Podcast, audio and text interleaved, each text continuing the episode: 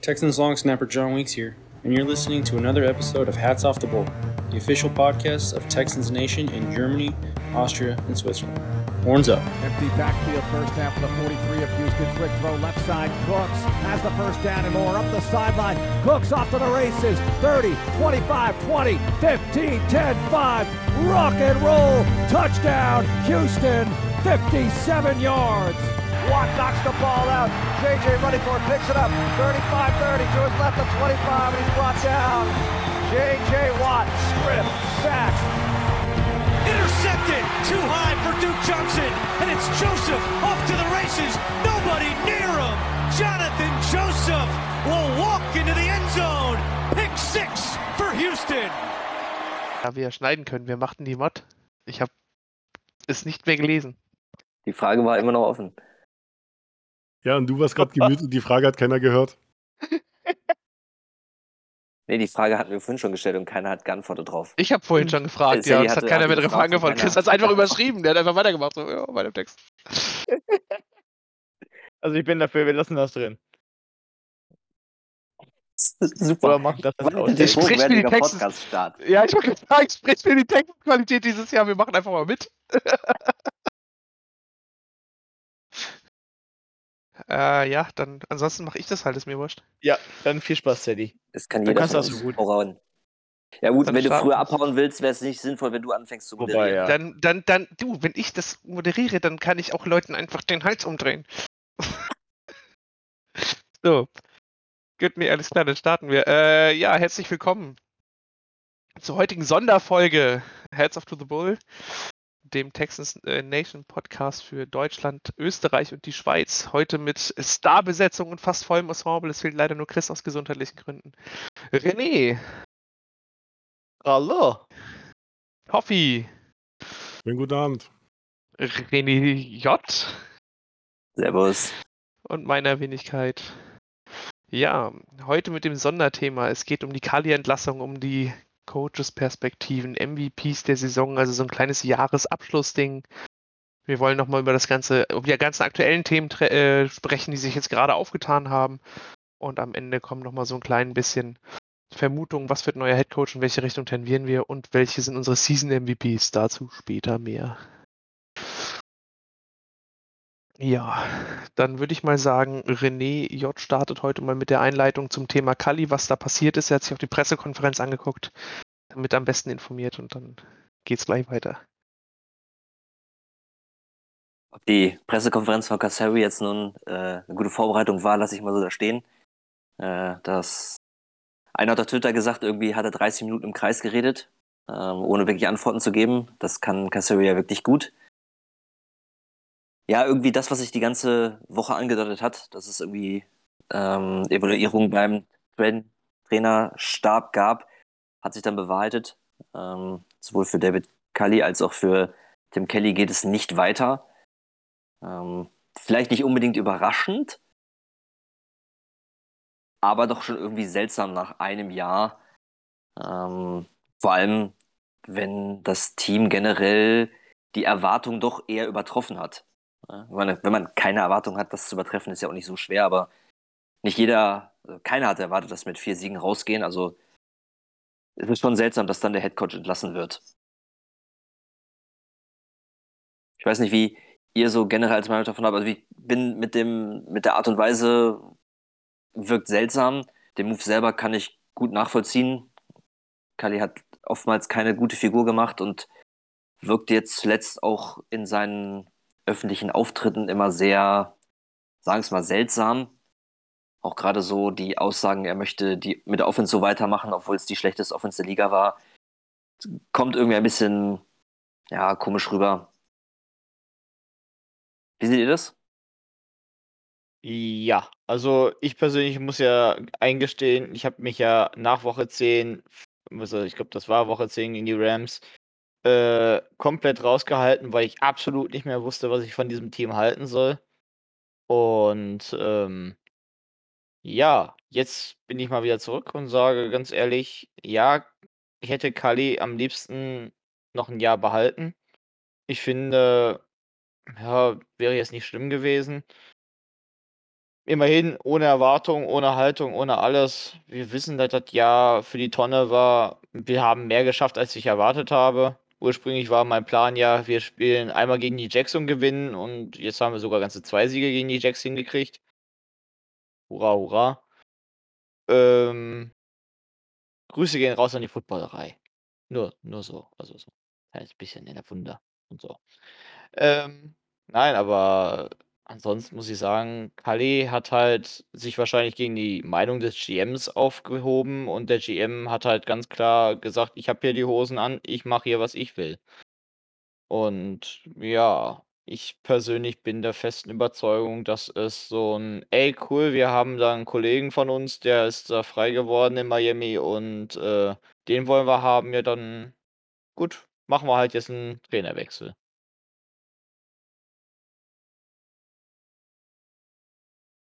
Raffi, was ist dein Stand zu dem ganzen Thema? Wie siehst du das Ganze? Wie stehst du zu der Kali-Entlassung? Ist es für dich positiv oder negativ oder wo geht deine Meinung hin? Ja, also man kann Kali innerhalb des einen Jahres jetzt schlecht einschätzen. Es war klar, dass er auf jeden Fall ein, ein Short-Term bleiben wird, wie jetzt so langsam, diese, äh, langsam kamen jetzt auch die Vertragsdaten raus. Sein äh, Vertrag war über drei Jahre gestreckt und äh, hätte ein Volumen von 22 Millionen gehabt. Ähm, oder vier Jahre. Dass das jetzt nach einem Jahr zu beenden, kam auch ähm, über die Zeit jetzt gesehen auch sehr komisch, da man das ausschaut, als wollte man den Black Monday abwarten, ob da jetzt halt so ein bisschen Material auf den Markt kommt, was man eventuell benutzen kann. Aber man hat sich sehr viel Zeit gelassen. Ähm, es gab eine knappe Woche keinen Kontakt zwischen Kali, Casario und äh, McNair. Das haben sich dann ähm, Easterby und äh, Casario dann ausgekaspert, dass es so nicht mehr weitergehen kann. McNair hatte, ähm, wollte nicht mitsprechen, so wie es rüberkam. Er hat das dann einfach nur abgesegnet. Ja, es ist, ähm, er hat, er war halt mehr der, der Players Coach, dass er sagt, äh, er konnte die Leute motivieren, hat seine Linie durchgezogen, aber irgendwo war es dann wie so in manchen äh, Bereichen von unserer Franchise das Footballerische doch dann ein bisschen her, was sich halt durch schlechte Spielentscheidungen zeigte. Oder der, der, der, das Durchdrücken mancher Regeln, wo man sagen kann, hm, dann, äh, was halt gestern noch rauskam, war, dass ähm, er auch in vielen Spielen Casario auf dem Ohr gehabt hat und auch nicht die alleinige äh, Entscheidung im Game Management hatte.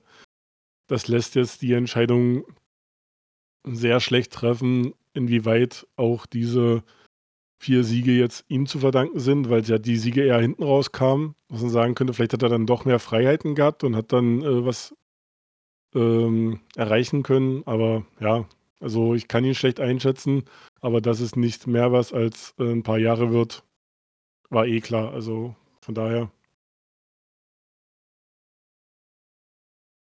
Ich gebe auch nochmal meinen bescheidenen Senf dazu. Also ähm, zum Thema Kali, das ist nochmal eine eigene Geschichte. Ich, was ich schon wieder sehr bezeichnend finde, mal ganz ab von, also ob man jetzt entlassen hat oder nicht, das ist nachher, können wir das wenig von außen beurteilen, das ist nachher GM und Owner-Entscheidung.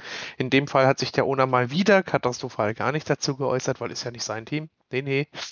Verstehe ich schon, mache ich auch nicht, wenn es um meinen Kram geht, äh, äußere ich mich selten. Äh, Casario und, und äh, McNair die Meinung zu überlassen, oder diese ganze Entscheidung kann man machen, muss aber nicht. Ich sehe es als schwierig an. Ja, äh, für die Zukunft, wenn man nicht gerade jemanden aus einem Coaching-Tree der, der Patriots wieder nimmt, um, um halt auch Casario irgendwie das Ganze zu geben, auf welcher Headcoach lässt sich darauf ein, dass man während eines Spiels den GM auf dem Ohr hat. Ich bin Head Coach, ich führe dieses Team. Da hat der GM nichts zu melden. Der trifft die finanziellen, die Personalentscheidungen und danach hat er die Fresse zu halten. So sehe ich die, diese Positionsaufteilung. Die gibt es ja nicht ohne Grund. Weil dann hätten wir auch bei Bob bleiben können, weil der macht beides in einem. Das war genauso ein Chaos. Das funktioniert für mich nicht. Und das kann halt für eine zukünftige Headcoach-Suche ganz, ganz schwierig werden. Ich persönlich finde es nicht unbedingt schlimm, dass McNair sich da zurückhält. Das wünschte man sich ja am Anfang von ihm, dass er sich nicht in die Football-Angelegenheiten einmischt, weil er da halt auch keine Ahnung von hat. Was mich an der Sache am meisten stört, ist die Tatsache, dass der Mann, über den wir uns alle aufgeregt haben, ähm, der ja angeblich nichts mehr mit dem Footballgeschäft zu tun hat, jetzt mit die Entscheidung trifft, dass man den Trainer entlassen muss. Also es hieß immer, Jack Easterby hat ja eigentlich gar nichts damit zu tun, der bestellt nur die Trainingsutensilien und kümmert sich darum, dass der Massageraum aufgeräumt ist. Ähm, und jetzt ist der, sitzt der mit dem GM da zusammen und entscheidet, dass der Coach gefeuert wird. Das, das ist das viel Schlimmere dabei, dass diese Personalie jetzt wieder, wieder hochkommt. Ähm, dieses, man, man, merkt bei Casario, dass er halt wirklich komplett aus dieser Patriots-Linie kommt. Die fahren, machen ihr eigenes Ding. Dieses Thema, äh, dass der, dass das Casario mit auf dem Headset ist, das hat er da 18 Jahre lang gemacht und deshalb ist das für ihn normal.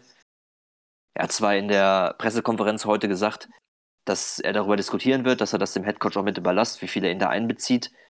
Ähm, aber man merkt, das ist halt Casarios Team. Und auch der Headcoach, der da kommt, wird Casarios Mann sein und nach Casarios Pfeife tanzen.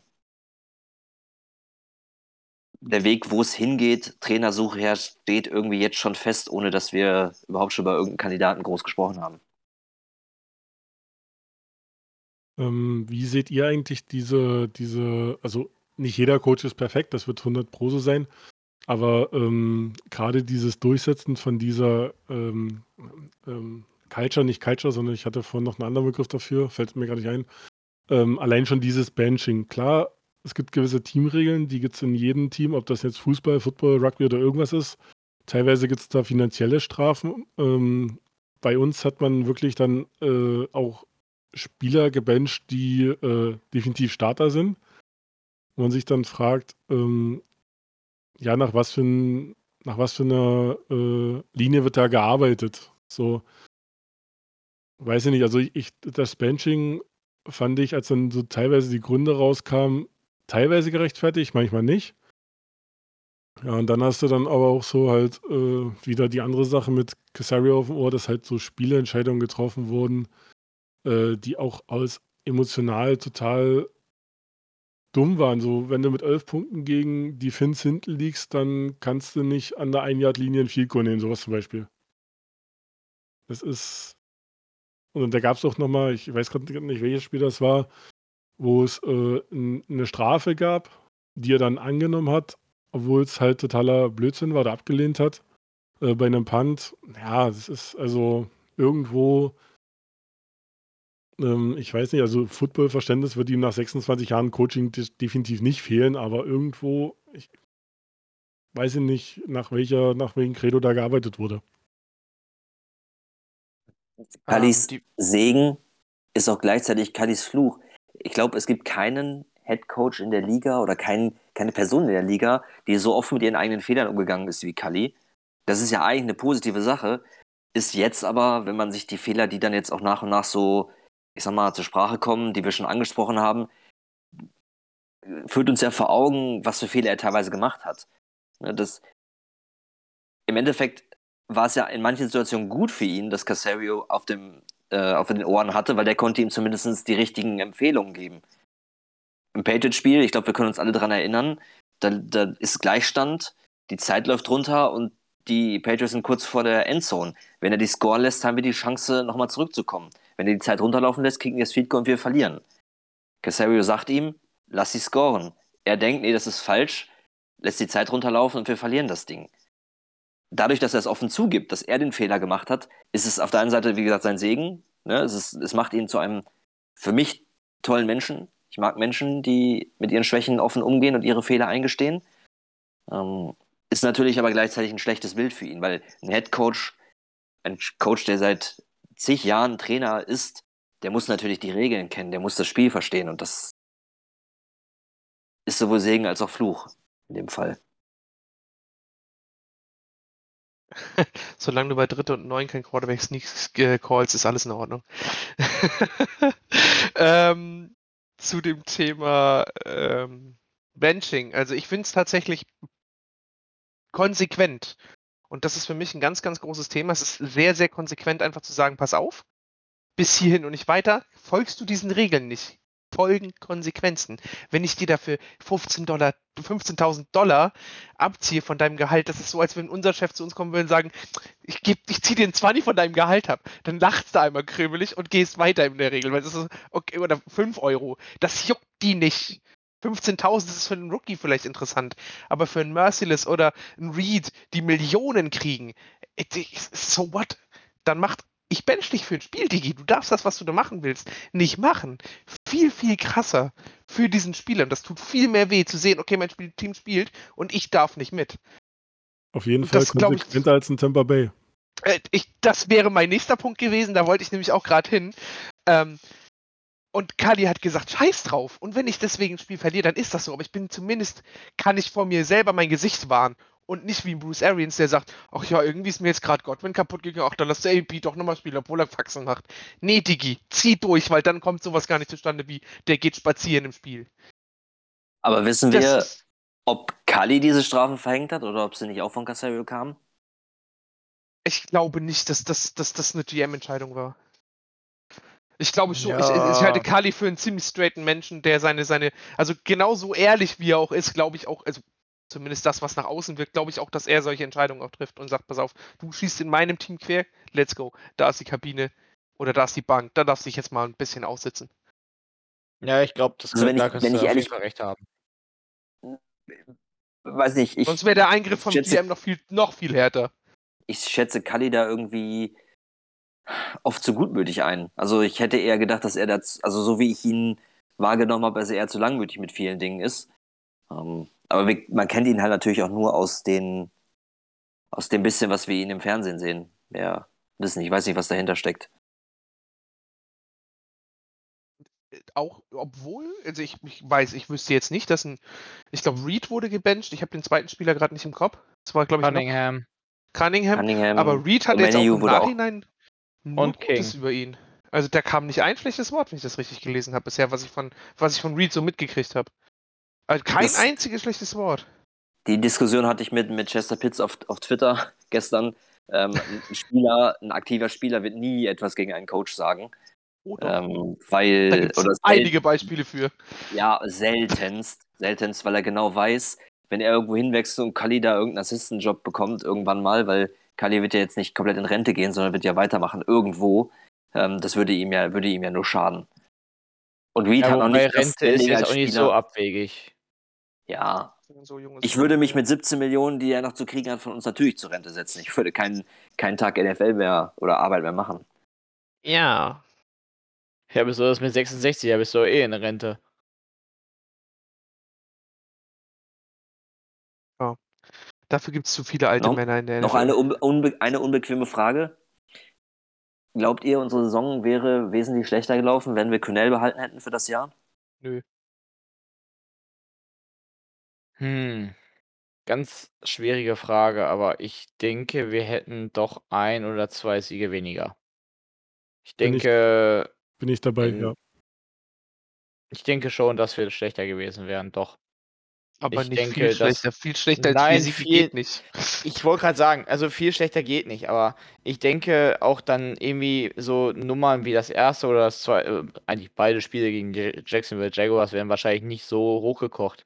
Wenn man bedenkt, er ist halt wirklich ein ment äh, mentaler Coach gewesen und äh, der hat halt sich an der Seitenlinie ge äh, gestellt und hat halt mit seinen äh, Spielern dann auch sich gefreut, ne? Und ich Ist jetzt denke, oder Von wem, Kali? von wem redest du gerade? Kali. Weil ich, Okay. Das der, angeht, der hält sich während des genau Spiels eher zurück. Ich wollte gerade sagen, Romeo Cornell war einer der besten Defensive Coaches und trägt einen Super Bowl Ring. Ja. Also Definitiv, Also, aber ich glaube, er ist eher genau der, der sich Typ. während des Spiels sich zurückhält. Ja gut, Cornell ist genauso ein Player-Code gewesen wie Kali. Also Ja, was das klar, angeht, sind sie sich sehr, sehr ähnlich. Ja, Also ich glaube, es wäre auch schlechter gewesen, weil wir dann Lovey nicht gekriegt hätten. Da sprechen wir später nochmal drüber. ja das stimmt. ähm, Ja. Weil wir die Defense von Cornell hatte zuletzt arg abgebaut. Und das, was, was äh, Smith mit, mit dem äh, Bodensatz, den wir an Roster-Talent hatten, gemacht hat, das ist schon, war schon krass. mhm. War zwar immer noch schlecht, aber krass. So, da wir nur eine Stelle frei haben, muss die natürlich auch besetzt sein. Ich will das Ganze mal so ein bisschen eingrenzen und mal kurz die Randdaten äh, sagen, die wir so haben. Wir haben für nächste Saison einen Deadcap von ungefähr 40 Millionen, falls ein gewisser Spieler gehen würde, was uns ans Top der Liga schießen würde. Und auch so sieht es nicht ganz so krass aus. Wir haben aktuell einen Cap Space von 20 Millionen. Ähm, haben relativ gutes Draftkapital und äh, einen jungen Quarterback, was an Free Agents weggehen könnte. Das wäre Jacob Martin, Justin Reed, die wehtun könnten. Chris Conley war auch nicht so verkehrt. Malik Condlins und David Johnson könnte man noch nennen. Das ist jetzt erstmal die grobe Einordnung. Wir sind garantiert nicht der krasseste ähm, Headcoaching-Job in Sachen Attraktivität. Da wird es andere gehen, die wesentlich attraktiver sind. Siehe zum Beispiel die Jaguars, die nochmal knapp 40 Millionen mehr Cap haben, einen Top-Quarterback. Oder halt auch die äh, Dolphins, die halt extrem viel Cap Space übrig haben und auch ziemlich gut dastehen. So. Riders auch nicht ab, abzu, abzunennen, ne? Ja, bei den Raiders äh, sieht aber viel danach aus, dass es wahrscheinlich der Interims weitermacht. Ist man sich nicht sicher, aber ja, ist es auch noch. Also je nach die, ja. dem, wie es jetzt in dem Quarterback-Karussell in der Offseason weitergeht, ist der attraktivste Headcoaching-Job in meinen Augen bei den Broncos. Wenn die einen mittelguten bis, bis High-End äh, Game Manager kriegen, gut Nacht, Marie, wenn den Roster einigermaßen beisammenhalten können. Das ja. ist auch das, was dieses Jahr, glaube ich, denen so mit am meisten im Weg gestanden hat. Verletzungspech und der beschissene Quarterback. Ja, es kamen aber auch schon die ersten Gerüchte auf, ähm, wer es denn nun sein könnte. Ähm, ja. Also es gab kon konkrete Verbindungen aus der äh, Nick Casario-Vergangenheit, dass man sich jetzt äh, Brian, Brian Flores, Ex-Dolphins Headcoach, vorstellen kann. Es wurde unter anderem noch Patriots Linebacking Coach äh, Jared Mayo und ähm, Patriots Offensive Coordinator Josh McDaniels genannt. Ist jetzt alles wieder, dass es Richtung ähm, Patriots South gehen wird bei uns. Ähm, was haltet ihr von diesen Namen, bevor wir dann auch mal auf andere eingehen, die vielleicht etwas weiter vom Team weg sind? Vom Team in Sachen Casario. Also generell will ich diese ganzen Meldungen, würde ich diese ganzen Meldungen nicht überwerten. A, Mayo wurde vor allem von Adam Schefter groß reingespielt. Schäfter hatte überhaupt keine Quellen mehr in Houston. Das merkt man an der Tatsache, dass er zuerst vermeldet hat, dass Cully überhaupt keine, also nur ein Jahr garantiert in seinem Deal hatte und nicht die vier, wie dann Pelissero zwei Stunden später gemeldet hat. Da merkt man, dass Schäfter einfach in Houston, das ist wie ein blinder Fleck ist, weil Casario mit ihm gar nicht zusammenarbeitet. Und da das ist, der Mayo eigentlich als Frontrunner reingebracht hat, würde ich das mal so mit Vorsicht genießen. Klar ist diese Patriots-Verbindung da, aber das muss man mal gucken. Ich meine, Mayo wäre echt hart, weil der ist drei Jahre Coach, hat nur eine Positionsgruppe gemacht, hat eventuell ein paar Plays gecallt bei den, bei den, äh, bei den Patriots war es aber auch. Wenn ich mich darüber, wenn ich darüber nachdenke, wie wir ausgelacht wurden und uns auch selber aufgeregt haben, als letztes Jahr diese Idee aufkam, Josh McCounter irgendwo als Head Coach oder als Coach zu installieren, äh, wäre Mayo eigentlich nichts anderes für mich persönlich. Also Davon halte ich nichts. Ansonsten, dass Flores der Name aufkommt, ist klar, weil die Verbindung da ist, aber nach einem Tag zu sagen, irgendein Frontrunner, wir haben noch nicht kein Interview vereinbart. Also warum sagt, warum werden da Frontrunner-Namen reingeworfen? Ich kann das irgendwie nicht nachvollziehen. Kann ich dir Wie sagen. Wahrscheinlich steht der Vertrag schon und das wird einfach nur mir gesagt, weil Jackie schon alles hinterrücks schon alles fertig gemacht hat. Also es ist halt, wenn man sich die Timeline zu dem Thema anguckt, ist am Black Monday sind einige Namen gedroppt worden, es sind einige Coaches gegangen worden. Stück für Stück fiel es so und dann kam die Entlassung von B-Flow. Dann hat es noch einen Tag gedauert und dann flog Kali. Es ist, ist schon so ein bisschen der Weg zum Frontrunner ist jetzt nicht so weit weg. Es ist ein Patriots-Coach. Unsere, äh, äh, äh unsere äh, freie Headstone Coach-Stelle entstand, nachdem Brian Flores auf den Markt kam. Also, dass der Frontrunner bei uns ist, ist halt nicht wirklich weit hergeholt. Und es wäre für mich auch ein Kandidat, mit dem ich durchaus leben könnte nach der letzten Saison in Miami. Wenn man mit ihm das Ziel verfolgt, einen langfristigen D-Line zu gehen und zu gucken, dass er sich gute, einen wirklich guten Offensive Coordinator ranholt. Und nicht so diesen Miami-Käse, da, da habe ich keinen Bock drauf. Also wir brauchen wirklich einen kompetenten OC, sonst brauchen wir über das Thema nicht reden. Als Defense Coordinator taugt Flores was, das hat er bewiesen. Das, das funktioniert, wenn er die vernünftigen Mittel dazu kriegt. Wir brauchen das GM-Ding.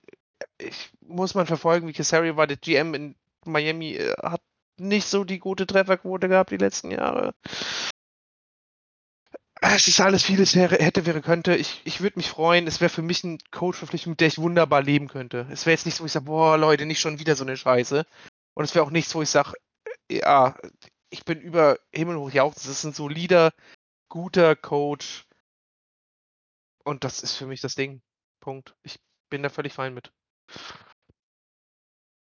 Also ich würde mich ganz kurz fassen.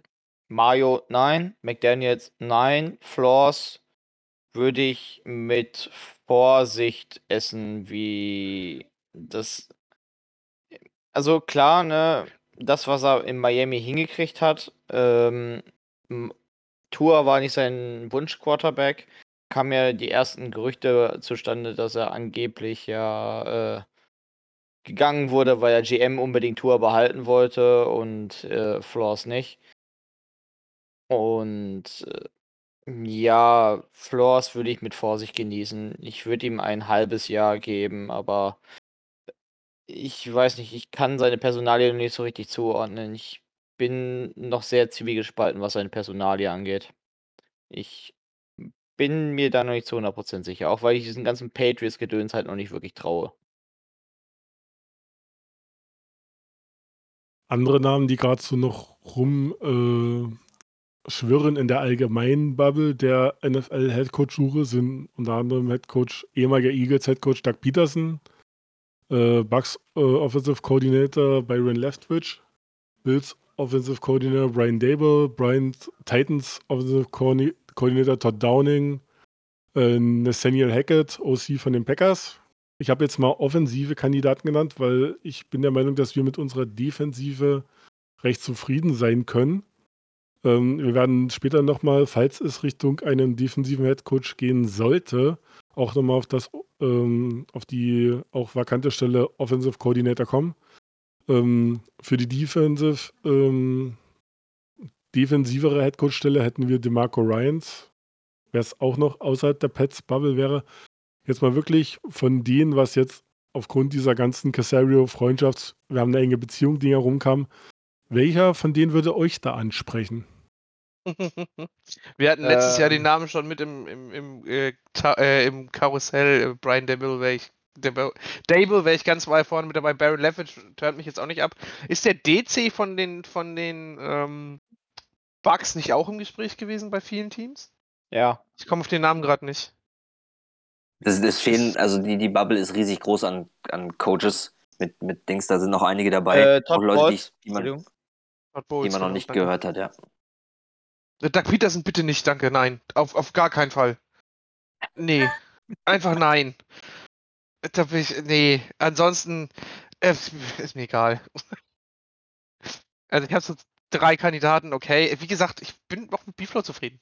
Ich erwarte die Dinge, die da kommen und hey. Ja, Kellen Moore, Kellen Moore von den Cowboys, der OC, wäre, ist auch noch ein Name, der äh, immer wieder genannt wird, schon seit zwei, drei Jahren, aber in diesem Jahr kriegt er auch die, die Interviews. Hatte, glaube ich, schon eins in Jackson, wenn ich das hier richtig sehe, und zwei sind angefragt. Hm.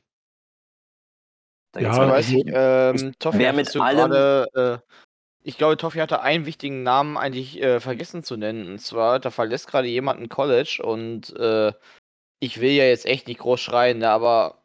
Aber. Nein. Nein. Wird nicht also kommen. Kann ihn einer muten? Geht das?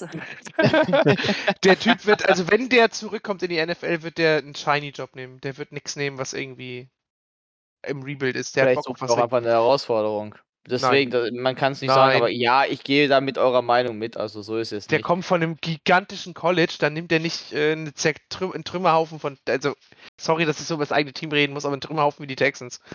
Also ich an seiner äh, Stelle würde es nicht machen, weil der kommt mit einem riesigen Lorbeerkranz und äh, fliegt oder schwebt in die NFL ein. Das, das, also wenn der irgendwo hingeht, dann sowas wie die Broncos oder so. Oder halt ja. Jacksonville, wo du halt wirklich, also momentan auch ein, ein klares ja. Bild und eine klare Linie hast, was du an Munition hast und was hast du vor dir. Du hast den Franchise Quarterback, du kannst den Defense aufbauen und vorwärts Gas. Das ist ja bei uns noch gar nicht so richtig klar, wohin die Richtung geht. Wie viel, viel zu viele Baustellen. Ich Ja, denke, okay. Ich, an seiner Stelle, ich, ich an seiner Stelle würde es nicht machen. Ich ganz Man ehrlich, also für bei Thema bei Jacksonville, anderen- Bei einem anderen Namen als René, glaube ich. Ich dachte, du Hm. redest von Bill O'Brien und war gerade völlig verzweifelt. äh, nein. Wie soll ich denn bitte schon auf. Solange Casario den GM weitermacht, wäre ich dem gar nicht so abgeneigt. Duck und weg. Tatsächlich kann man, ja, als reiner Headcoach, das, das wäre das größte Texas-Thing ever, wenn die, wenn die Bill O'Brien zurückkommen, nur als Trainer unter Casario.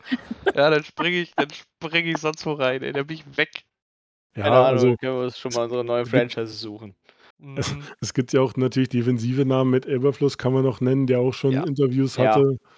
Ähm, wen hat man noch? Brasil. Dan Quinn hatte auch schon Anfragen gehabt, sehe ich aber eher auch nicht. Den Jaguars hat er zum Beispiel schon abgesagt. Äh, ja, ähm, Brian Callahan ist gerade bei den Broncos so ein bisschen Mode, aber momentan hat man halt noch gar nichts gemacht. Also es ist noch nichts, äh, bis auf wirklich diese Freundschaftsgerüchte ist noch nichts gescheduled. Und es wäre krass, wenn es wirklich so käme, dass kein Interview, keine Anfrage oder sonstiges äh, kommt und wir dann irgendwann in ein, zwei, drei, vier, fünf Wochen einfach nur mit einer Vorstellung kommen. Das wäre ja jetzt Ähm, nichts Ich wollte Neues. gerade sagen, erinnerst du dich an die Casario-Verpflichtung? Aber da Ja, gab es aber oder Interviews. die Kali-Verpflichtung. Auch da gab es Interviews. Ja, da gab's Ich Ja, glaube- aber die war waren halt drin. uninteressant. Ja. Mm, Wie haben wir uns den Kopf zerbrochen und uns hier und ja, jetzt ist jetzt ist endlich endlich haben wir den und den gerade zum Interview. Nein. Und den nein. David Cully. Was? Ich möchte noch mal einen Namen einwerfen. Ähm, wir hatten ihn letztes Jahr ziemlich hoch. Was würdet ihr dieses Jahr von Eric Bianemi halten? Ja, Ja. ohne wenn, aber, hätte, wenn, gibt den Jungen 10-Jahres-Vertrag, keine Ahnung. Ich weiß, äh, mir völlig egal, ich weiß, dass der Typ offensiv irgendwas auf die Beine stellen kann. Von daher Auf, gibt ja. ihm den Job. Mir völlig Latte. Wird, wird safe nicht passieren, weil die Gerüchte waren letztes Jahr so, dass er, also neben seitdem der Tatsache, dass er Top, Top 5 Train, äh, Trainergehalt haben wollte, ähm, wollte er Mitsprache bei, der, bei, bei den Personalentscheidungen haben, beim Kader und das wird es bei Casario nicht geben. Das können, wir, können, wir uns leider absch können wir uns leider abschminken. Ja, außer du bist Leider ja. Patriots Way of Life, ne? Nur, Ja, nur ganz, ganz, kurz als, ganz kurz als Einwurf, ich weiß es selber nicht ganz genau. Ähm, darf man das überhaupt in der NFL? Einfach wen vorstellen, ohne andere Interviews? Es gibt ja diese Rooney Rule. Ich meine, wenn du einen schwarzen Headcoach vorstellst, hättest du das ja theoretisch eingehalten, aber ich glaube, du musst mehrere Interviews machen dafür, um da verschiedene Regeln einzuhalten. Ja, also ich denke mal, dass es irgendwo sowas bestimmt geben wird, ähm, weil das ist ja auch alles offiziell. Du wirst ja nicht gleich bei dem ersten sagen, genau du bist mein Typ. Ähm, momentan ist es ja so wieder, dass Mike Tomlin der einzigste schwarze Headcoach ist. Deswegen auch die, diese Ansprache auf diese Rooney Rule. Äh, also Gab's ich denke mal, äh, es wird, es wird weiter Interviews geben, irgendwo, aber ähm, ich, bei mir schminkt auch sowas mit, dass ich sage, okay, ähm, irgendwo wird schon irgendjemand da telefoniert haben und es wird irgendwas kommen. Also ich bin, weiß ich nicht, ich kann da gerade nicht unvoreingenommen rangehen. Wer die letzte Offseason bei uns erlebt hat, kann auch nicht unvoreingenommen an dieses Team rangehen. Darf ich Ja. noch mal einen Namen droppen? Ja, mach. Achtung, ich gehe schon mal in Deckung. Matt Patricia. Alter, willst du jetzt oder später Schläge? Oh, oh, oh, oh, oh. Und wenn Also er du- als DC mitkommt. So, soll, soll ich dir den Sascha von den Lions holen? Soll ich dir den holen? Der erzählt dir das. Äh, Dann willst du den nicht mehr haben. Also du willst auch den Lass Patriots uns, lass uns jetzt nicht zu laut lachen. Ich hab's. Ne, was äh, heißt gehen wollen, aber äh, guck Wenn dir das mal passiert, unseren, Alter, bin ich weg. Dann, unseren dann GM an und so was da lange drüber wie- hockt. Also, Lass uns nicht zu laut, zu laut lachen und sagen, das kann nicht passieren. Äh, ich habe es vorhin zu dem Henrik von den Dolphins auch gesagt. Äh, ich weiß nicht, was hier passiert. Nachher haben wir so einen Staff, wo Patricia DC ist, Joe Judge wird dann Special Teams Coordinator und keine Ahnung, Bill O'Brien kommt als OC zurück und wir denken nachher alle, genau, wir versinken im Stuhl wie René gerade auf dem Bild. Es ist Peace, I don't know. Hat Adam Gase eigentlich gerade was zu tun? Alter. Hat er nicht gesagt. Tschüss. Hasta la vista. Hat er nicht gesagt. Okay, ich glaube, wir kommen jetzt mal zu dem äh, schönen Thema des Lebens. Auf das Headcoach-Thema eskaliert sonst total. Ähm, Season MVPs. Oder, ach nee, ein Season Review wolltet ihr ja auch noch machen, das End.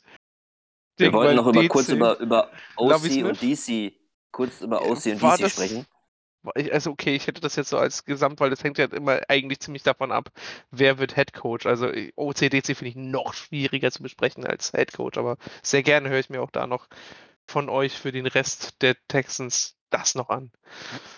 Ja, also momentan besteht ja ähm, der Wunsch, dass äh, Pep Hamilton vom Quarterbacks-Coach auf OC aufsteigt. Ähm, es wird aber, wie schon äh, äh, Cedric das gerade eben richtig gesagt hatte, nicht passieren, bevor wir nicht einen neuen Headcoach haben. Das wird sich nach der Ausrichtung des Headcoaches äh, richten, ob das halt ein defensiv-minded oder offensive-minded Headcoach ist. Und er wird dann definitiv das ähm, Roster dann so stellen.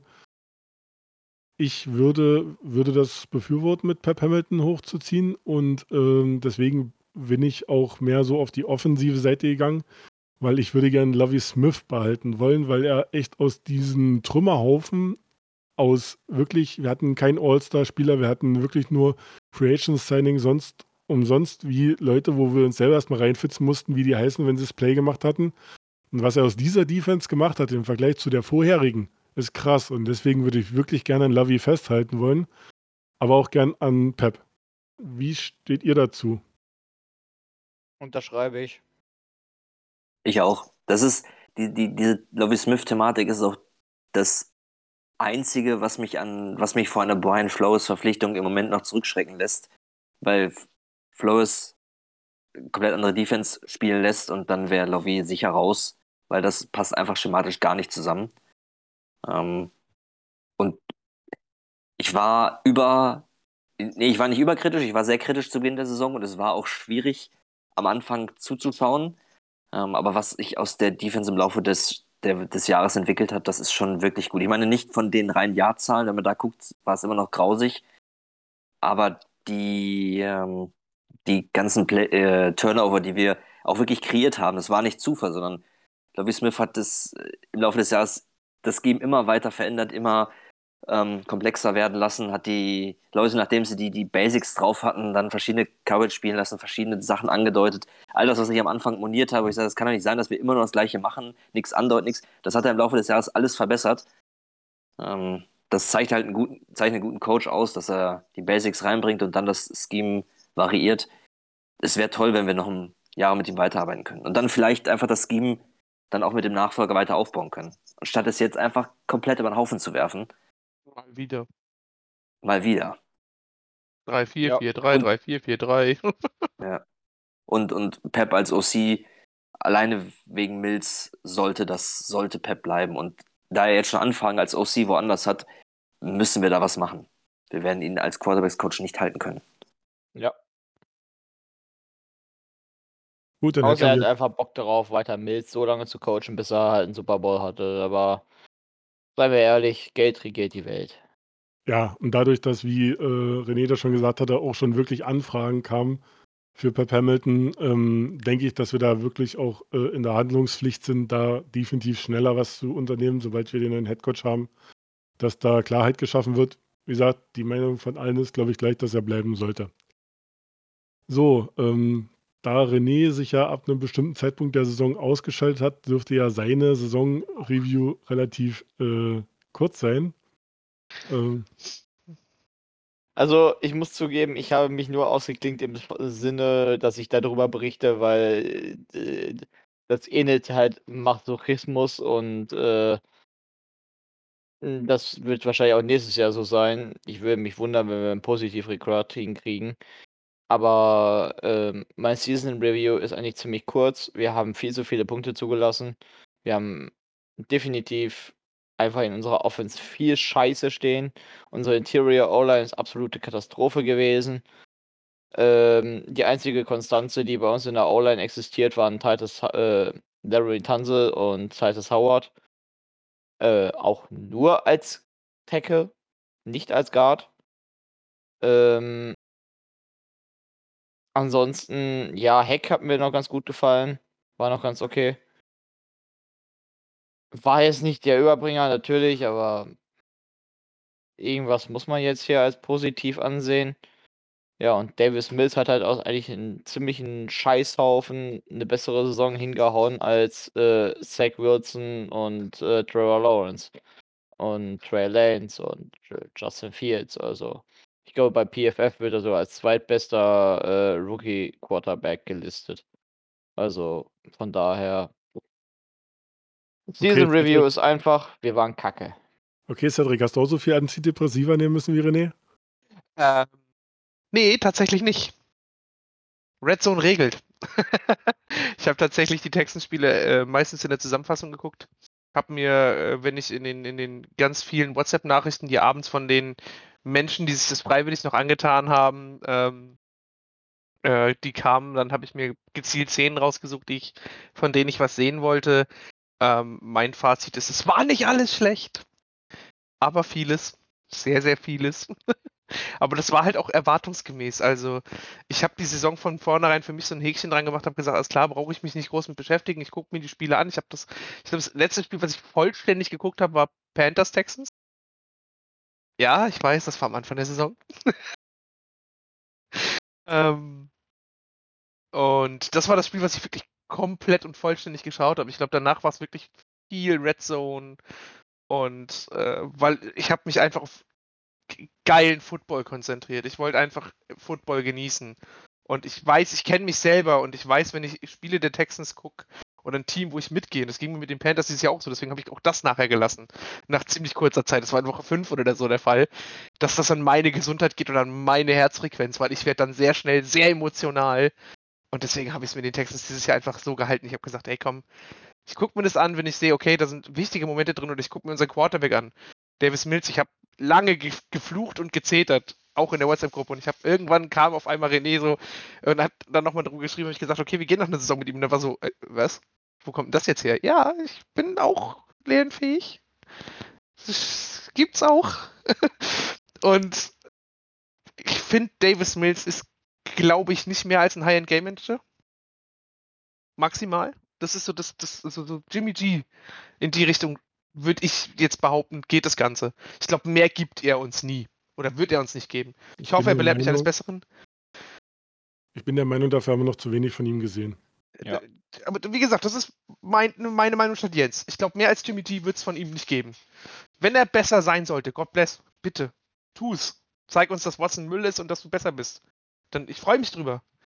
Aber ich Ja. will nicht enttäuscht werden. Das wurde ich in den letzten Jahren viel zu viel. Oh Gott, deswegen- ist der Name gefallen. Es, Jetzt, Es sind die wenn ich Texans, jetzt, es ist unser Team und das ist immer Herzblut dabei und ich wollte davon einfach dieses Jahr nicht so viel verlieren.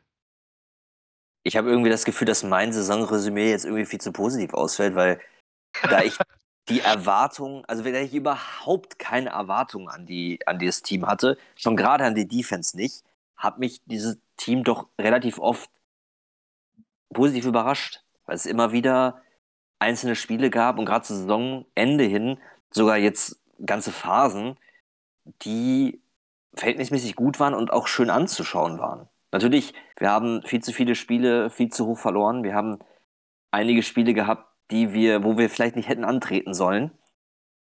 Ähm, ich denke so an das Bildspiel oder ich denke an die Spiele gegen die Colts oder das in Arizona, zumindest nach den ersten drei Minuten. Äh, Ja, das weiß ich, aber das war auch zu erwarten gegen äh, Contender, Playoff-Contender. Aber wir haben immer wieder auch schöne Halbzeiten gesehen. Sachen, die ich nicht erwartet hätte. Es gab, trotz dass einfach der Roster vor der Saison wirklich auf das letzte Gerippe runtergebrochen war, haben wir von einzelnen Spielern Flashes gesehen. Und das hat, hat mich positiv überrascht. Ich hätte auch nicht damit gedacht, dass die Defense am Ende mich zumindest so in so eine Hoffnung auf die nächste Saison versetzt, dass wir Fortschritt sehen. Weil das war am Anfang der Saison so, dass ich auch dachte, okay, Defense scheint optional zu sein in Houston. Braucht keiner. Das hat sich im Laufe der Saison gewandelt. Immer noch viele Yards, aber da war halt richtig der richtige, das richtige Engagement drin. Man hat gemerkt, dass das Team will. Und das hat mir am Ende sogar Spaß gemacht. Und irgendwie Davis Mills, an den ich auch wenig Erwartungen hatte, wo ich nicht verstanden habe, dass alle den von vornherein abgeschrieben haben. Also manche Experten haben ja von vornherein gesagt, verschwendeter Pick oder was weiß ich was. Ähm, ja, jetzt, wenn der Redraft jetzt wäre, würde Mills wahrscheinlich deutlich höher gehen. Ich bin mal gespannt auf das zweite Jahr. Ich hoffe, dass er jetzt das zweite Jahr bekommt und man dann wirklich sehen kann mit einem halbwegs vernünftigen OC, was der, was er leisten kann. Also ich muss sagen, ich bin da mit einer ähnlichen äh, Herangehensweise wie du rangegangen. Ich habe nicht viel erwartet und wurde äh, dennoch enttäuscht und überrascht.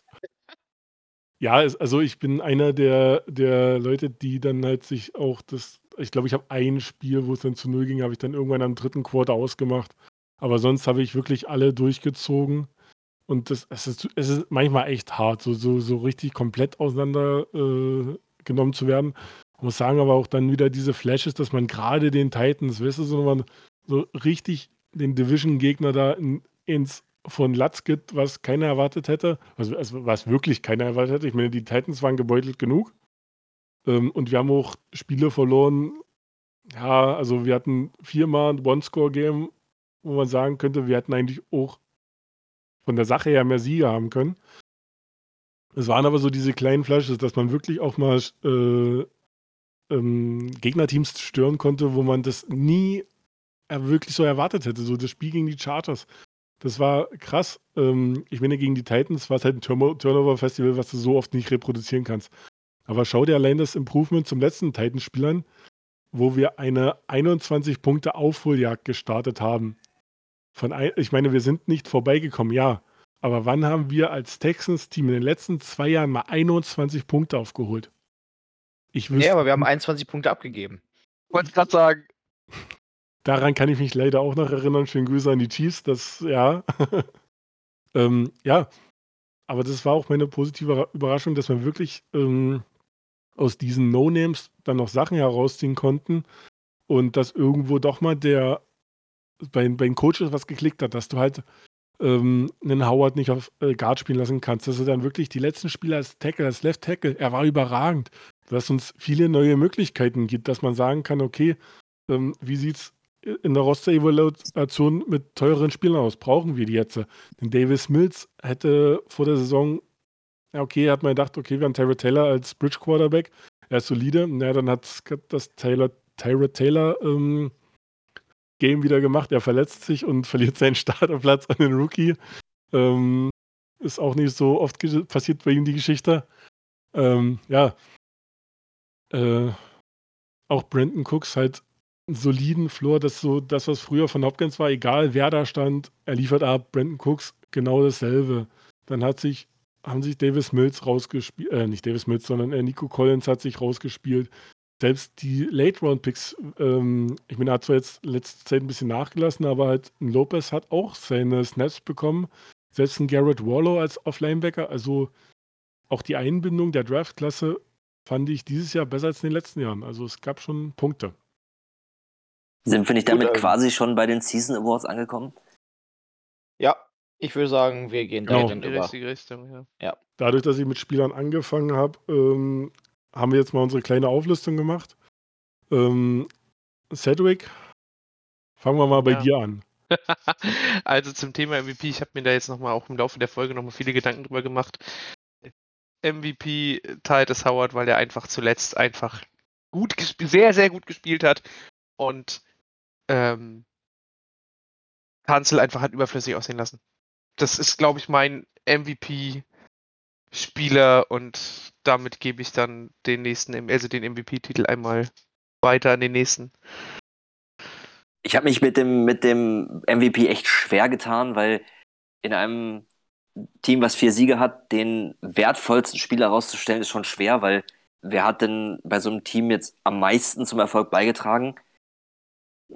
Ich bin jetzt bei dem Namen Brandon Cooks gelandet, weil er auch einfach der klar beste Spieler bei uns im Kader ist ein bisschen Bauchschmerzen habe ich damit, weil er in zuletzt auch in Spielen, wo wir gut gespielt haben, nicht mehr so die große Rolle gespielt hatte. Der war einmal verletzt. Die zweite Halbzeit gegen die Titans zum Beispiel, als wir aufgeholt haben, da war er gar nicht auf dem Platz. Auch gegen die Chargers hat er nicht gespielt. Das ja, ist schwierig. Aber nichtsdestotrotz, super Typ, Wahnsinns-Receiver, 1000 Yards in, wieder geschafft und das in den Umständen, da muss man einfach den Hut vorziehen. Ja. Ähm, Ähm, ich bin da ebenfalls der Meinung, bin dabei Cooks, ähm, weil er halt diesen wirklich soliden Floor gegeben hat. Egal was war, ähm, habe ich ja vorhin schon bei meiner Einleitung gesagt, ähm, als über die Saison äh. Er gibt ja einfach einen soliden Receiver. Er ist nicht flashy, aber ähm, wir hatten ja alle die Angst, als er gekommen ist, dass er wieder äh, Concussion-Probleme bekommt. Er ist gesund geblieben und hat eine 1000-Jahr-Saison aufgelegt. Und das ist äh, in der Art, äh, wie wir das Team aufgebaut haben, mit der Qualität äh, Bombe. Und äh, nochmal zu, zu, äh, zu deinem Pick, äh, Cedric.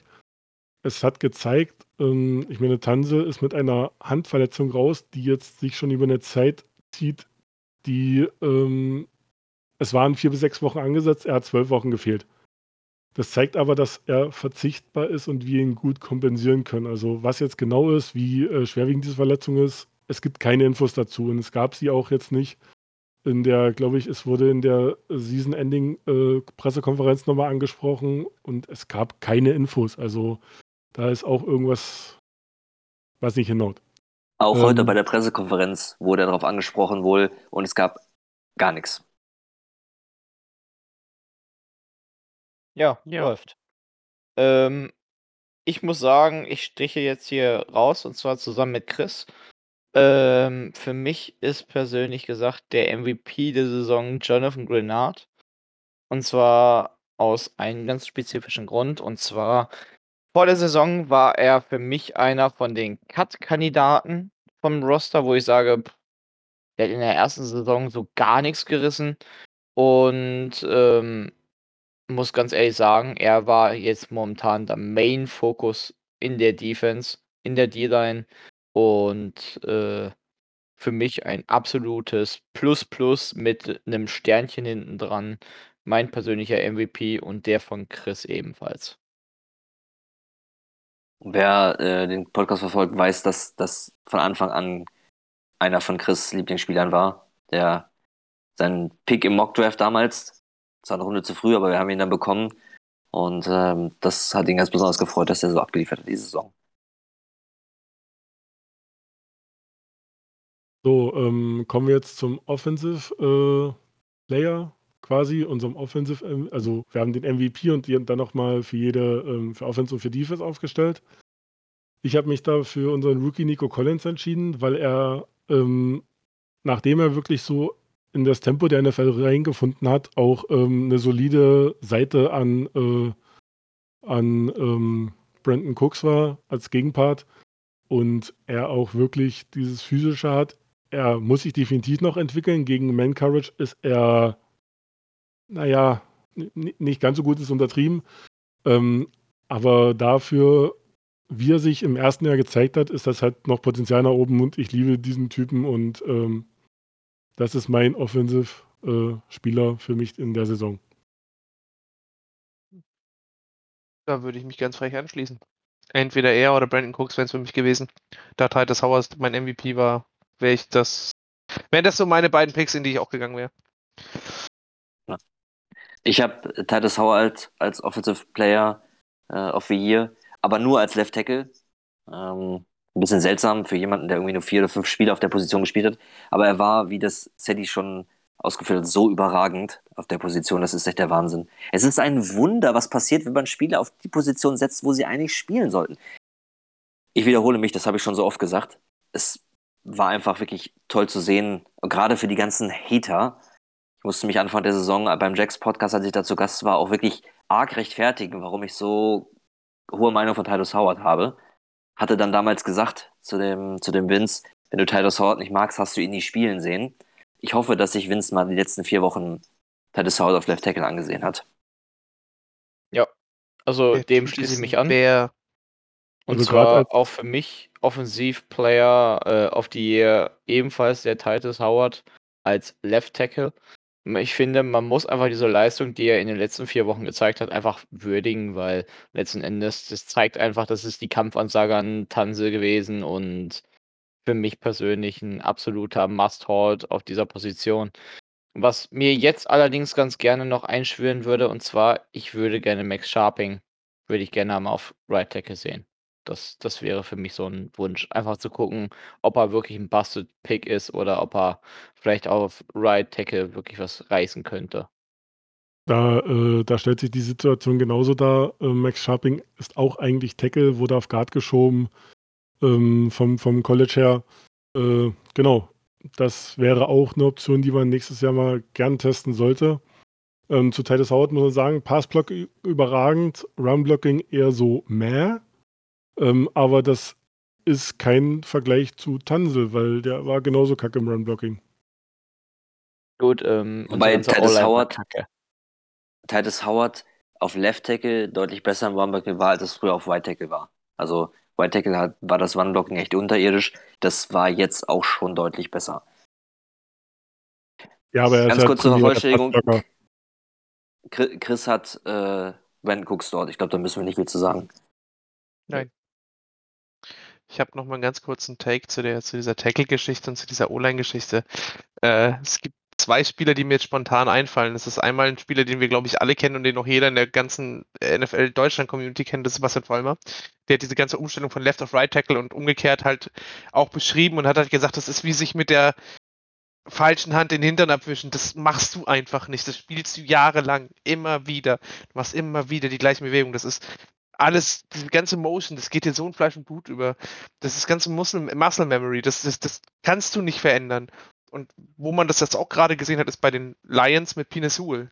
Der wurde am Anfang der Saison auf die falsche Seite gesetzt und war katastrophal. Dann hat er auf der richtigen Seite gespielt durch Verletzung und war gut. Also nicht überragend, aber er war gut.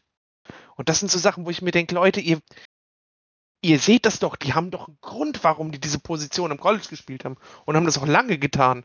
Ja, der mag ein Zentimeter zu kurz sein.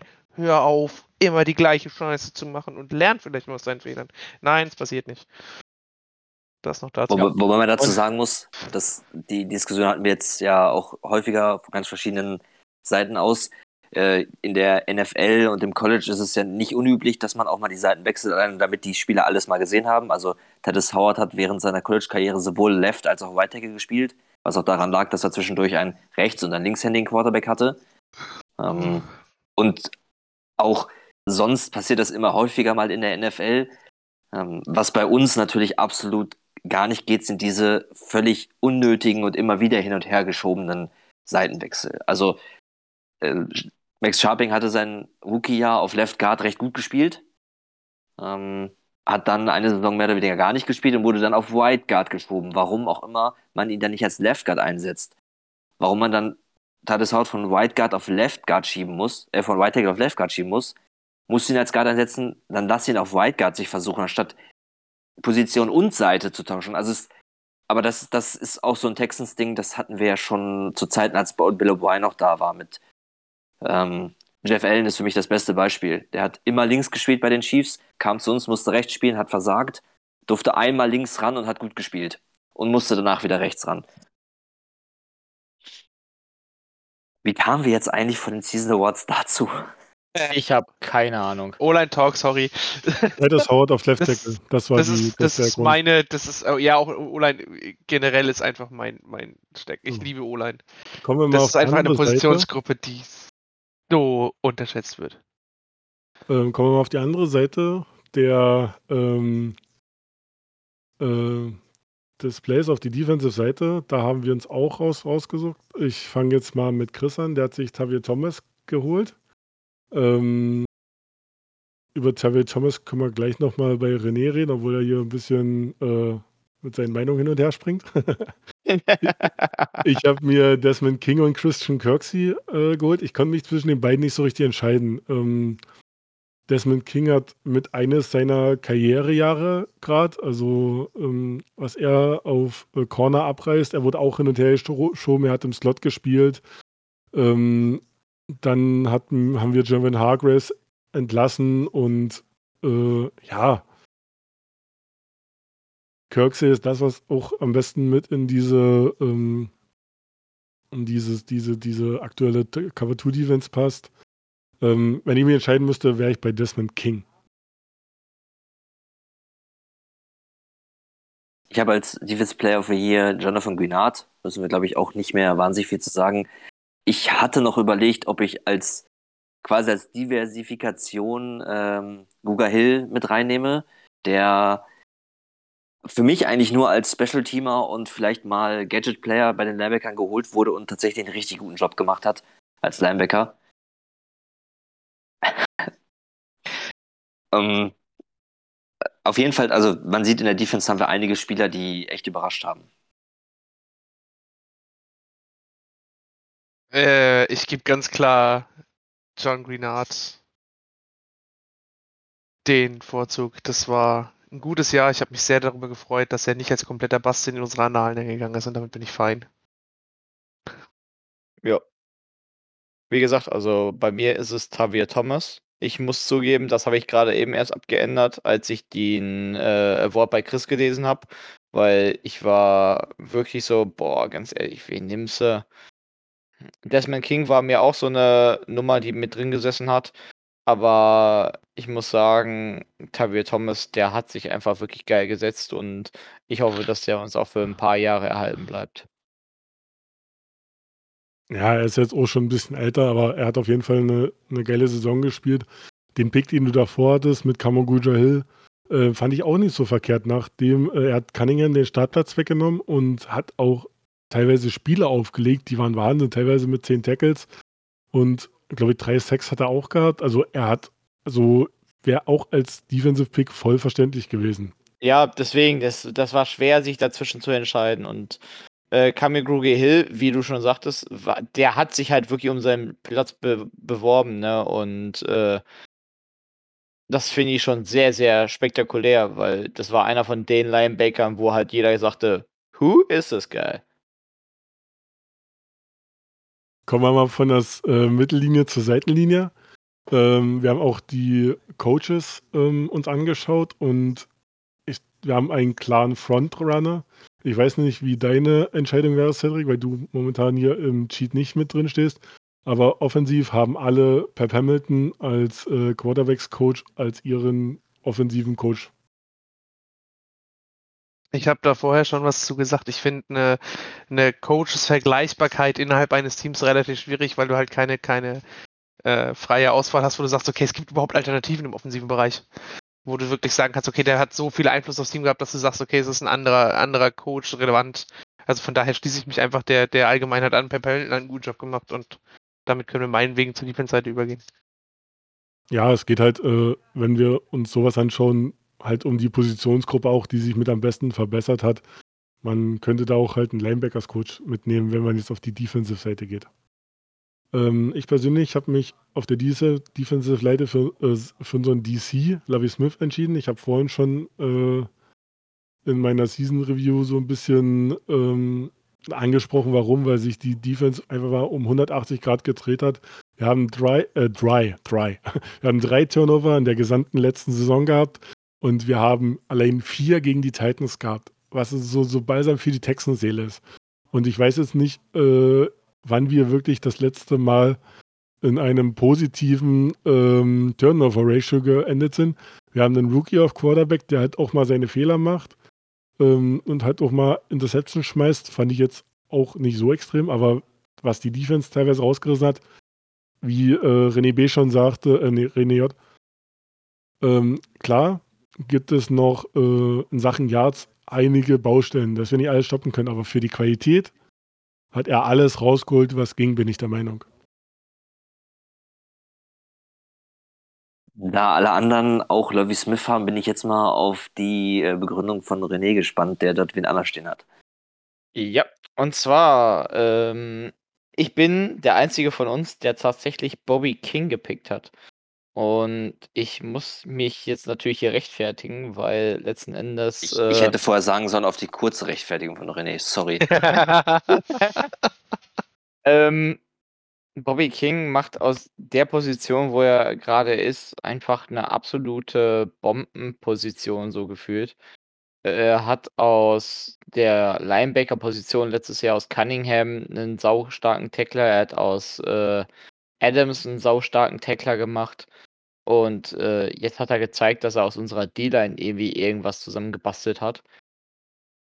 Tut mir leid, aber für mich ist der Junge einfach auch ein Anwärter auf eine Nachfolge für Lovie Smith. Das würde ich so komplett unterschreiben. Also, die, die D-Line war einer unserer Stärken in diesem Jahr. Hat auf jeden Fall einen guten Job gemacht. Schon auf mehrere Positionsgruppen, also das könnte ich mir gut vorstellen. Wobei ich immer noch dahin tendiere, sollte Lovie Smith weitermachen, wird sein Nachfolger irgendwann sein Sohn, der ja bei uns auch irgendwie, glaube ich, auf Linebacker rumcoacht im Moment. Ja, wäre ich auch Ja. mit zufrieden. Wenn wir gerade bei der Defensive Line sind, kommen wir schon zu unserem Rookie of the Year. Äh, wie schon angesprochen, Chris hat auch als auf der Defensive Lovie Smith genommen und als Rookie of the Year unseren sechs oder sieben Runden Pick, ich bin mir gar nicht sicher, äh, Defensive Tackle Roy Lopez. Sechs Runden Pick. Ähm, zu Roy Lopez, er, ähm, es ist halt selten, dass diese Late Round Picks was anderes als Special Teams spielen. Ich, er hat früh seine Chance gekriegt, hat auch früh schon ähm, gezeigt, was er kann und ist quasi jetzt so in. Er ist jetzt, hatte nicht mehr diese flashy Plays, aber er spielt immerhin noch sehr solide für den Pick, den er ist und äh, man kann mit dieser Meinung auf jeden Fall gehen. Ich habe mich für ähm, Davis Mills entschieden, war für mich einfach, weil ähm, er halt diese, diese, diesen doch dann das Vertrauen gekriegt hat, was ich das einzigste Mal auch wirklich gut bei unserem Coaching fand, dass man gesagt hat, du bist jetzt unser Quarterback für den Rest der Saison, no matter what. Dass es nicht so ein Hin und Her wie bei den Dolphins gab und ja und nein und hin und her. Äh, klar gab es ähm, für eine bestimmte Zeit, aber dann hat man ihm das vollste Vertrauen gegeben und wir haben nicht die Qualität, hinter der er so lernen könnte, als wie wenn er auf dem Platz steht. Es gibt Quarterbacks, hinter denen kann man sitzen, hinter denen kann man auch extrem gut lernen. Diese Qualität haben wir nicht, deswegen muss er spielen. Ähm, wenn ihr andere Meinung seid, weil ähm, Davis Mitz kommt definitiv noch einmal in diesem Ranking vor, ähm, sagt bitte eure Meinung dazu. Ich habe da auch Davis Mills. Ähm, generell hat mir die Rookie-Klasse sehr gefallen, auch wenn es keine riesen Rausstecher waren. Es haben alle gespielt. Das ist, äh, macht mir schon mal Mut für den nächsten Draft, dass da Casero sche- scheinbar doch weiß, was er tut. Was man ja nicht unbedingt in der gesamten letzten Offseason immer so vermuten konnte. Ähm, ich sag mal, Davis Mills hatte, hat wahnsinnig hohe Erwartungen gehabt, ist wahrscheinlich auch der Pick, der am meisten belächelt oder hinterfragt wurde. Äh, der wurde dann, musste dann reingeworfen werden, hat die ersten Wochen so auf die Mütze gekriegt, weil er gegen irgendwie alle, alle Top-Defenses der Liga mal ran musste, Bills, Panthers, alle schön hintereinander weg, richtig den Arsch versohlt bekommen und dann, wie er sich zum Ende des Jahres gemacht hat und jetzt dann die Aufholjagd gegen die Titans war so für mich so der beste Saisonabschluss, den wir haben konnten, wo er da wirklich sensationell gespielt hat. Ähm, das ist wirklich stark. Wobei man hier auch einfach jeden anderen Rookie, jetzt abgesehen von Warlow, der hat erst am Ende der Saison überhaupt mitgespielt, nennen kann. Die haben alle irgendwie, waren alle irgendwie gut dabei. Darf ich den Pick von René begründen? Darf ich den Pick von René begründen? Ist ein Tight End. Brevin Jordan. Passt.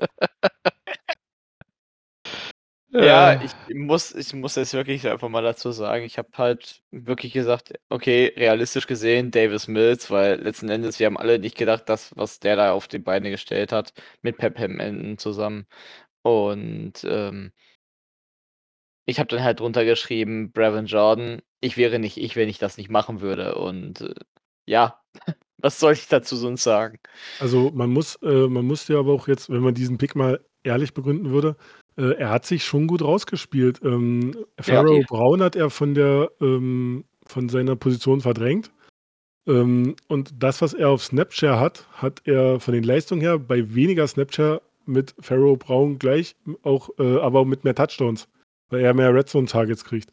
Also dafür, dass er fast die halbe Saison inaktiv war und nicht wirklich äh, seine Chance bekommen hat, ähm, hat er sich hinten raus als Receiving Talent echt gut gemacht. Und er ist dann auch noch eine Stütze so. Ich denke mal, dass es mit Akins eher ins Leere geht in dieser Offseason. Gehe ich auch habe ich aus. da keine Bauchschmerzen vorerst auf der Position. Wo ich Ja. gerade schon das Wort Offseason gesagt habe. Jetzt machen wir noch mal eine kurze Offseason-Zusammenfassung, weil wir auch schon. Wir, die ein Rookie of the. Year fehlt noch. Hm? Nee, ich Ein hatte Rookie of the Year fehlt noch. gedroppt. Bei mir ist es ganz klar, entweder Nico Collins oder Davis Mills. Und da gibt es, glaube ich, nicht mehr viel zu erzählen. Das ist schon alles gesagt worden. Äh, auf, äh, Davis Mills war für mich der Offensive Player of the Year. Äh, Nico Collins und das gleiche gilt für Rookie und Davis Mills ist halt selbstredend. Punkt. Okay, ähm, wo siehst du uns hinsteuern, äh, Cedric? Hast du, ähm, wie gehst du mit diesem Gefühl rein? Wirst du dich jetzt erstmal wieder mehr mit dem Team beschäftigen oder gehst du eher so in zwei, drei Monaten, wenn das alles vorbei ist und sagst, okay, was ist denn heute Neues los? Ach so, der und der und der ist jetzt Coach geworden oder ähm, Also bei mir ist es noch so, dass äh, die Texans immer noch das favorisierte Team in der NFL-App sind und auch immer noch das Top-Team in, in der Game Pass-App. Also von daher, die sind immer noch ganz oben. Und ich werde auch immer noch die Team-News weiterhin verfolgen, sonst wäre ich schon längst aus allen Gruppen ausgetreten, wie ich es am Anfang der Saison angedroht habe. so, ihr sucht mich dann bei den Cardinals und den Panthers bin raus. Ähm, nein, ich, ich beschäftige mich immer mit dem Team. Dafür liebe ich Football zu sehr und dafür liebe ich das Team zu sehr. Ähm, und ich bin sehr gespannt auf den Draft. Ich bin sehr gespannt, wie wir die eine oder andere Situation eben noch lösen. Beispiel Larry Tanzel, den anderen Namen lassen wir jetzt einfach mal aus dieser ganzen Folge gestrichen. Ähm, und ja, alles andere, ich bin da ganz entspannt. Ich sehe dem jetzt entgegen und hoffe, dass da was Gutes auf uns zukommt. Irgendwann. Wisst ihr, wo es mir am meisten schmerzt in dieser Saison? Es gibt einen ganz großen Faktor, der mir am meisten wehtut an dieser ganzen Saison. Und zwar der Pick Nummer 4 vom letzten Draft. Er hätte unser sein können. Kyle Pitts, Jungs, Drauf hallo, das ist der, Der hätte- erste Tight End seit Mika Dick, äh, Mike Dichter, der 1961 über 1000 Yard geschafft hat in seiner Rookie-Saison. Und wir befassen uns hier mit einem ganz anderen Thema. Jungs, Ja, ist unwichtig. Mike Dicter dieses Pokémon oder? nee. Ja, das ist, ich, ich freue mich da sehr für, für den jungen Mann, aber er hat den Falcons auch nicht geholfen, in die Playoffs zu kommen. Und ist auf der Position auch einfach verdammt nochmal kein Teamchanger. Also drauf geschissen. Der wird da jetzt ganz lange auf verlorenen Posten spielen, wenn die nicht einen Quarterback finden in den nächsten zwei Jahren. Und das gehe ich jetzt mal nicht von aus. Oder ein Supporting Cast, also Ja, ja, eben. äh, mentale Gesundheit, gerade wenn man Karen Ridley sieht. Ähm, das ist, wenn da alles fehlt, ich meine, Respekt für das, was er geschaffen hat, klar, Ja, toll. aber ähm, Hat Ja. seinen Einhornstatus ein bisschen gerechtfertigt. Ja. Mehr auf jeden Fall als die Nummer 1. aber hast du noch Im was Draft. Offseason zu sagen, René? Außer, dass wir nicht Kyle Pitts geholt haben. Ähm, muss sagen, das, was wir gemacht haben, waren günstige Verträge. Das, was wir geholt haben, war effektiv. Wir haben Rückstände von Bill O'Brien entfernt. Auch wenn sie erstmal waren so, what the fuck, warum haben wir Cunningham einfach entlassen, warum haben wir ihn nicht getradet? Aber ja gut, ist halt so. äh, Mister, Ja, das, das ist jetzt aber die Vergangenheit. Ninja- Ich will jetzt eher auf die nächste Offseason. Wo siehst du da ähm, den, den Punkt? Mittelpunkt sehe ich ganz kleiner O-Line. Das ist für mich in der Offseason, denke ich, der größte Punkt. Wobei leider Gottes die dicksten Guards halt jetzt schon vom Markt sind, weil die, die Cleveland Browns direkt wieder neu gesigned haben. Betonio und Teller sind halt beide schon vom Markt, aber äh, ansonsten, wir müssen unsere Interior O-Line fixen. Unser Center ist für die Tonne, unsere Guards sind für die Tonne. Ähm, einen Running Back im Draft hätte ich ganz gerne, irgendwie, keine Ahnung, vierte, fünfte Runde von mir aus. Ähm, Frag mal bei den Jaguars an, die haben da noch einen unsigned Free, äh, undrafted Free Agent rumliegen. Super. Ist Yard. Rusher, nur mal nebenbei. Ja, aber ich will keine Free Agents mehr. Ich will jetzt langsam mal einen Running Back aus dem Draft haben. Also, mir gehen langsam Free Agent Running Backs auf den Piss oder, gedra äh, oder getradete. Ich wollte schon sagen, Ähm. den letzten guten Running Back Free Agent, den wir gesigned haben von den Broncos, der war auch nicht so gut. Ja, Ich wollte ihn vorhin auf- als Offense Player of the Year nennen. nein, aber ansonsten weitere Needs, ganz klar Cornerback, ähm, Paris Mitchell und Desmond King brauchen Bin- äh, Verstärkung. Auf Safety, sofern Justin Reed verlässt, müssen wir auf jeden Fall auch verbessern. Auch mit Justin Reed müssen wir uns da verbessern. Momentan Jonathan Owens dort als äh, Starter im letzten Spiel gewesen. Äh, das war eben Practice Squad Mitglied, der da halt irgendwie vorhanden war und gerade Zeit hatte zu spielen. Ansonsten, ja, Linebacker Need, aber da können auch die Rams Lieder von singen, habe ich mal gehört.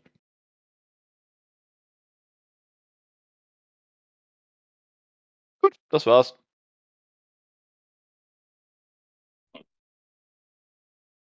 Ich wollte eigentlich gestern äh, mit meiner Draft, mit meinem Draft-Scouting starten, kurz bevor äh, Kali entlassen wurde. Das habe ich dann gestern natürlich nicht mehr geschafft. Ähm, das wird die nächsten Tage, also das wird jetzt das große Thema sein. Draft, Draft, Draft. Ich bin echt mal gespannt, was noch passiert. Äh, in der WhatsApp-Gruppe wird ja schon davon geträumt, dass man, wenn man gewisse Leute ähm, aus dem Kader schafft, äh, dass wir dann nachher irgendwie die halbe erste Runde uns gehört. Ich bin mal gespannt, was dann wirklich Wirklichkeit wird davon. Ähm, auf jeden Fall freue ich mich auf das Thema Draft das erste Mal seit Jahren wieder so richtig.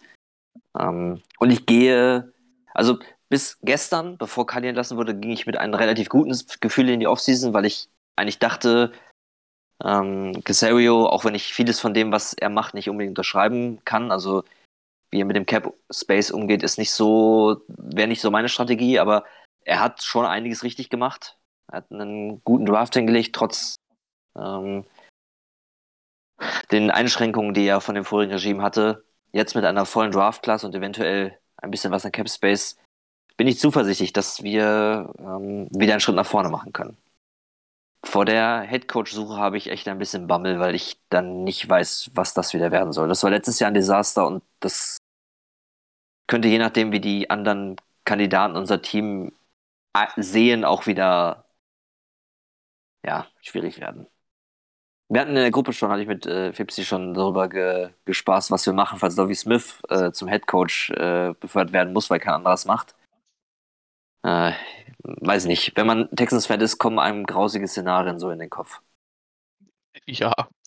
Man könnte auch meinen, wir sind masochistisch veranlagt. So, dann mache ich mal die, äh, die Runde jetzt rund. Ähm, ja, wie du schon angesprochen hast, es wird wieder wie letzte Offseason eine recht spannende mit Personalwechsel, die etwas tiefergreifender sind. Ähm, was wir von den aktuellen Kandidaten zu halten haben, haben wir schon jetzt genügend kundgetan. Äh, ja, wir können eh meistens nichts anderes machen, als äh, das auf uns zukommen zu lassen und uns dann zu ärgern. Ähm, wir haben die Saison aber in dem Fall so abgeschlossen, dass wir mit den Diamonds, die wir gefunden haben, ähm, arbeiten können, ihnen jetzt halt Verträge anbieten können und wissen, wie die Leute ticken. Und die Leute, die sich da um einen Vertrag gespielt haben, die haben den dann auch äh, verdient, wenn sie ihn bekommen. Ähm, kleines Ding halt wäre zum Beispiel Rex Burke, der halt zum Ende der Saison übelst ausgetickt ist, was halt, glaube ich, keiner erwartet hätte. Ansonsten gehe ich da halt recht positiv rein. Wir haben Capspace technisch nicht so viel, dass wir großartige Sprünge machen können. Kommt halt noch darauf an, was wir an äh, Trades machen. Wie die anderen schon gesagt haben, gibt es da den einen oder anderen Spieler, der sich über die Saison hinaus kristallisiert hatte, der gehen könnte. Aber äh, ja, versucht das Ganze mal emotional nicht an mich ranzulassen, so großartig, um dann mit äh, einer Lust und was mich vor allem recht äh, positiv stimmt, ist, dass wir einen vernünftigen First-Round-Pick im Draft haben. Und auch, äh, das ist, glaube ich, das erste Jahr im Draft, wo wir mal auch wieder in den ersten beiden Runden picken. Was, glaube ich, auch den Drafttag 1 für uns etwas erbaulicher macht. Also ich freue mich drauf, ehrlich gesagt, ein bisschen. Wenn ihr nicht. Bitte kein What the fuck-Pick. Und selbst die haben überzeugt. Ich weiß gar nicht mehr, wie der ja. Äh, Tackle hieß, der zu den Eagles ging, der vor unserer Nase hat wurde, auf den wir geil waren. Aber wenn du die beiden jetzt vergleichst, zwischen Howard und äh, dem anderen, ähm, haben wir mit Howard wirklich gewonnen. Also, ähm, And it's ja. not äh, even close. Das war übrigens Andrew Dillard. Genau, ich wollte gerade sagen, ich musste gerade suchen, aber ja, Dillard. Ja, und äh, das haben wir definitiv gewonnen und das war auch im ersten Moment ein What the Fuck-Pick. Ähm, selbst manche Texans haben damals für What eine What the Fuck-Pick erhalten. Also von daher das kristallisiert sich eher später raus, weil Mills war auch in meinen Augen erstmal ein What the fuck-Pick. Chiefs, Ja. Pat Mahomes war auch ein What the fuck Pick bei vielen. Genau. Ja. So, dann bedanke ich mich erstmal bei euch, dass das jetzt mal fast im äh, kompletten äh, Ensemble geklappt hat. Ähm, Genesungsgrüße gehen an Chris raus. Und Gute Besserung. äh, Gute damit Besserung. verabschieden wir uns. Ähm, bewertet uns, swipet uns rechts bei Tinder. Ähm, oder swipet uns links? Nee, rechts, keine Ahnung. ähm, falls ihr irgendwelches Feedback oder so habt, äh, immer gerne her damit. Wir freuen uns drüber. Wir gehen auch drauf ein. Wir werden, denke ich mal, auch ähm, den Draft gut covern. Ähm, unsere Idee, also jetzt meine Idee wäre auch eventuell nochmal so ein QA zu machen, was ja doch jetzt ähm, vielleicht noch einige Fragen aus der aktuellen Folge jetzt offen lässt. Ähm, ja, aber wir werden euch weiterhin mit Content versorgen und äh, bis dahin, Horns ab. Horns Horns ab. ab. Horns up.